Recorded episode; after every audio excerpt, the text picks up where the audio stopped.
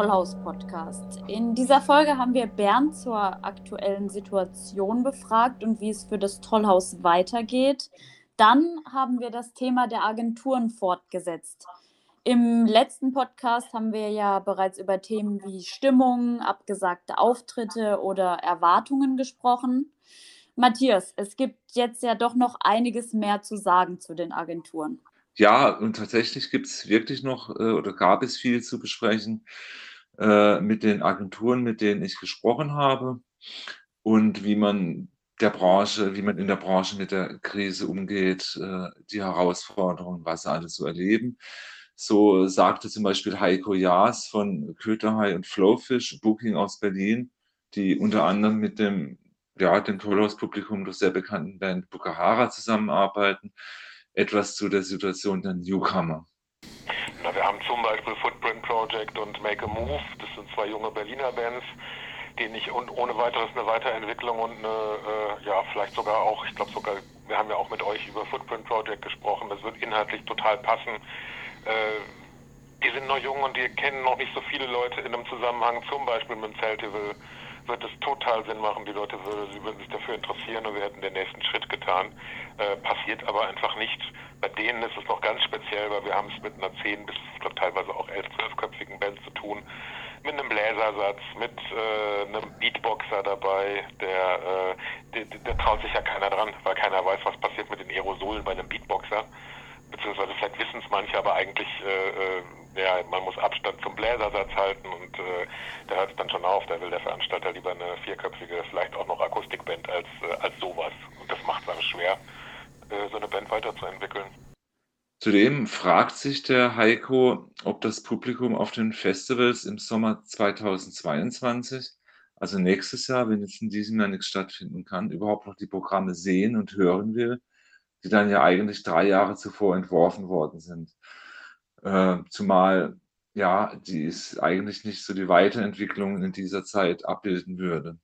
Also es geht wirklich um eine verlorene Zeit. Als Hoffnungsschimmer sieht er aber dennoch, dass es aufgrund von Reise- und Planungsschwierigkeiten internationaler Acts Verschiebungen und mehr Chancen für regionale oder nationale Bands und Künstler geben könnte. Nicht einfach ist es offenbar auch im Verhältnis von örtlichen Veranstaltern zu den Künstlern und Agenturen, wie Gerhard Winterle von der Berliner Agentur Rampensau mir gesagt hat.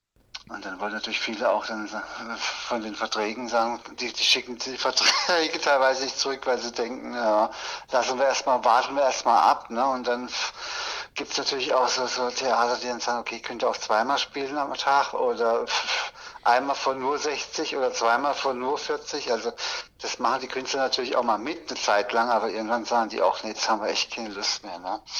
Also das haben wir jetzt gerade eben, war der Horst Evers da bei uns, hat uns besucht. Und der hat auch gesagt, Mensch, vielleicht sollte man irgendwie bis, bis äh, Sommer wirklich auch von uns aus alles absagen, weil es bringt ja dann auch gar nichts. Ne? Manche Veranstalter sagen einfach ab, ohne ein einziges Wort des Bedauerns, sagt der Gerhard Winterle, zumal teilweise bereits Karten verkauft würden, bei denen die Veranstalter darauf setzen, dass die Zuschauer sie verfallen lassen oder den Betrag spenden. Und von dem Geld bekommen die Künstler dann im wesentlichsten Fall eigentlich nichts ab. Erfreulich sei dann aber auch immer wieder, wenn es nicht so laufe. Und beispielsweise, äh, beispielsweise kleinere Theater, die einen Zuschuss bekommen haben, ja, zu ihnen kommen und sagen, sie möchten etwas davon an die Künstler verteilen dass bald alles so weiterlaufe, wie er hofft, ist für ihn übrigens äh, nicht ausgemacht vor 60 Leute aufzutreten, das rentiert sich hier auch nicht, nicht für die Künstler. Vor allen Dingen, es gibt ja auch innerhalb der Tourneen, dass dann zwei sagen, okay, bitte macht es. Und dann gibt es wieder zwei äh, Theater, die sagen, nee, wir sagen ab. Und dann hast du Löcher in den Tourplan. Das heißt, äh, es finanziert dir ja auch keiner, wenn du einen Off-Tag hast. Ne? Dann überlegst du dir, fährst du zurück nach Berlin oder bleibst du in der Nähe und suchst ein Hotel und das musst du ja auch selber bezahlen. Ne? Also diese Absagen, die, die bewirken ja auch, dass der ganze Tourplan auseinandergefriemelt wird die du so wundervoll und liebevoll zusammengebastelt hast. Und dann kriegst du ja auch so gar nicht mehr zusammen. Ne? Selbst wenn du dann sagst, okay, oder Veranstalter so, also in 21 Herbst sowieso nichts mehr und 22 sieht auch schlecht aus. Wie sieht es denn aus irgendwie am 14. März 23? Ne? Ja, dann fragt mal einer meiner Künstler, du, was hast du am 23. März vor? Kann ich da was buchen? Ne? Die, die lachen dich ja aus. Ne? Die sagen, was weiß ich, was 23 ist. Ne? Der Rainer Zellner von der Tübinger Agentur Music Contact setzt sich mit der Situation durchaus provokant auseinander und möchte in das allgemeine Klagen auf Seiten von Akteuren der Branche eigentlich nicht so widerspruchsfrei einstimmen ich sage, ich habe mich auch mit Leuten schon ein bisschen provokant, ein bisschen unterhalten, weil ich gesagt habe, die Künstler sollten äh, wirklich schauen, dass sie noch ein zweites Standbein haben. Also ein Geschäftsmodell entwickeln, wo sie sagen, meine Kunst leidet nicht, äh, aber ich bin nicht darauf angewiesen, um das Niveau einfach hochzuhalten. Na, dass, dass die Künstler nicht machen müssen. Das, das finde ich ganz wichtig, aber das, da waren nicht alle begeistert, dass ich das gesagt habe. Einige sagen, ja, der Künstler, der Künstler, aber ich meine, es kann halt auch nicht jeder Künstler äh, sag ich mal, jetzt provokativ systemrelevant sein, so wie auch nicht jeder Tabakladen oder jeder irgendwie diese, dieser Glaube, dass eine Gruppe von Leuten rausgezogen wird, die natürlich wichtig ist, das ist schon klar, aber Wichtigkeit definieren natürlich wird ja unterschiedlich definiert. Äh, und mir macht am meisten Sorge eigentlich, dass bis jetzt für die Kunst und die Kultur nur oder fast ausschließlich nur die Veranstalter und die Künstler selber auf die Straße gegangen sind. Äh, was mir fehlt, äh, sind große Mengen von Leuten, die auf die Straße gehen und sagen, macht die Theater auf, gebt den Künstlern Geld. Äh, da höre ich relativ wenig. Und das, das war so ein bisschen, wo ich mir gedacht habe, na, das muss der Künstler eigentlich auch zur Kenntnis nehmen. Ja, dass, wenn keiner da ist, der nach ihm schreit, äh, Artenschutz, ja, ich weiß auch nicht. Also ähm, das, wie, wie, in vielen Dingen gleicht sich das, denke ich, auch mal aus. Also wenn der Bedarf da ist, ist auch Bedarf für Kunst da. Wenn man, man muss sie natürlich auch subventionieren, erhalten, geschützt, in geschützte Räume stellen, schon klar. Aber ähm, wenn die Künstler versuchen würden, sich Nebeneinkommen zu sichern, ohne dass ihre Kunst leidet, wenn ich ja habe gesagt, wenn er acht Stunden üben muss, kann er nicht auch noch einen Nebenjob haben. Aber sie erhalten sich damit wesentlich mehr Freiheit. Da hat sich eine Welle aufgebaut, die jetzt auch durch die, durch die Krise natürlich, jetzt wollen alle genau diese Welle wieder weitertreiben, aber wir haben zwei Jahre verloren äh, oder anderthalb. Es ist eine ganz komische Situation. Ich finde, da muss auch die Kunst und Kultur kreativ versuchen, damit umzugehen. Was ist jetzt und nicht dieses, äh, dieses Ding, was auch die, die, die, die ganzen Gegner auf der Straße, die auch damit kommen, ich will mein altes Leben zurück. Ja, hallo, äh, was soll denn das? Also äh, jetzt ist eine Chance, wir haben einen Klimawandel vor uns, das wird noch viel, viel, viel schlimmer. Äh, also ich, ich, ich verstehe das nicht. Also warum man unbedingt, warum man diese Chance jetzt nicht nutzt, wenn man nicht wirklich im Existenzkampf versinkt, das immer natürlich, für die gilt das nicht, aber für die, die halbwegs rumkommen, die soll doch mal einfach die Klappe halten und, und versuchen, sich selber ähm, damit zu beschäftigen, dass man einfach das Gestrige nicht immer mitschleppen kann. Das ist eine Fähigkeit, die die Menschen ja haben sollten, sonst äh, können sie ja Krisen überhaupt nicht meiden, äh, äh überwinden. Die Umstände sind äh, durchaus äh, absolut kritikwürdig, aber dann muss in die Politik gehen. Äh, es gibt für, mich als Mensch einen großen Teil Anspruch zu sagen, ich muss mich mit dem, was ist, arrangieren. Alles andere ist für, für, fürs Tagewerk Träumerei. Ne, drauf zu sagen, ja, sobald wir den Kapitalismus abgeschafft haben, ist alles gut. Äh, nee, also ich weiß nicht. Also, oder so, ne, so geht's nicht. Also, es, wenn, geimpft, wenn wir geimpft sind und äh, dann ist alles wieder vorbei, dann ist alles wieder gut, dann ist alles wieder genauso wie früher. Wenn das das Modell ist für, für die Klimakatastrophe, ja, dann gute Nacht. Und damit haben wir jetzt alle eine kleine Denksportaufgabe mitbekommen über unsere Ansprüche und unsere gefühlten und tatsächlichen Selbstverständlichkeiten. Und Clara, du hast mit Bernd gesprochen. Wie sieht es denn eigentlich aktuell aus im Tollhaus? Wie ist der neueste Stand?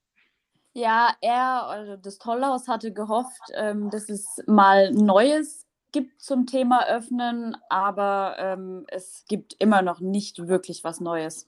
Diese Frage kann ich leider immer noch nicht beantworten. Nach wie vor, vielleicht stärker denn je, fehlt uns eine Öffnungsperspektive. Die Situation ist ja an die Inzidenzzahlen gekoppelt und nach, dem, nach der äh, Bundesgesetzgebung äh, greift der Lockdown auf jeden Fall bei allen Inzidenzwerten über 100. Da liegen wir in unserer Region und natürlich sowieso in Baden-Württemberg weit darüber. Die Entwicklung in den letzten zwei, drei Wochen lässt trotz des mehr oder weniger ähnlichen Lockdowns hier aber keine richtigen Schlüsse zu, wann es denn wieder weitergehen kann. Einerseits muss man sich fragen, werden die, sind die Corona-Maßnahmen nicht äh, wirksam?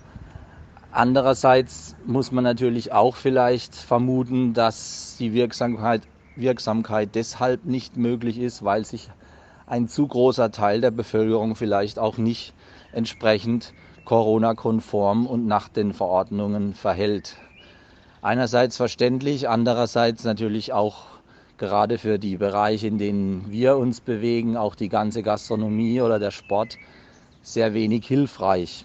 Es hat sich aber doch im Tollhaus ein bisschen was getan. Auch innen sind einige Dinge mittlerweile abgeschlossen, die sicherlich von unseren Gästen gut honoriert werden. Wir haben neu gestrichen, teilweise technische Dinge neu gemacht. Äh, wie schon bereits vermeldet, hat unser kleiner Saal eine komplett neue, sehr gute Lüftungsanlage bekommen und so weiter und so fort.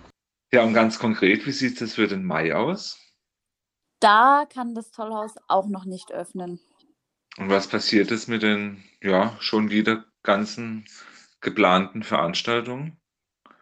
Das Programm vom Mai wird jetzt äh, verlegt, verschoben, verteilt. Teilweise verlegen wir es in den Sommer, wo wir dann doch wirklich jetzt zum 17. Mal gezählt ernsthaft hoffen, dann öffnen zu können.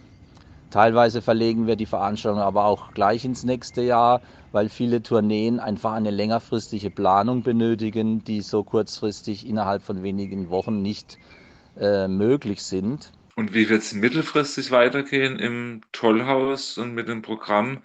Hat man sich was ein bisschen überlegt? Kommt da was?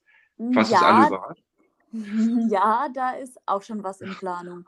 So haben wir im Moment drei Hauptaspekte in unserer Hoffnungsöffnungsstrategie.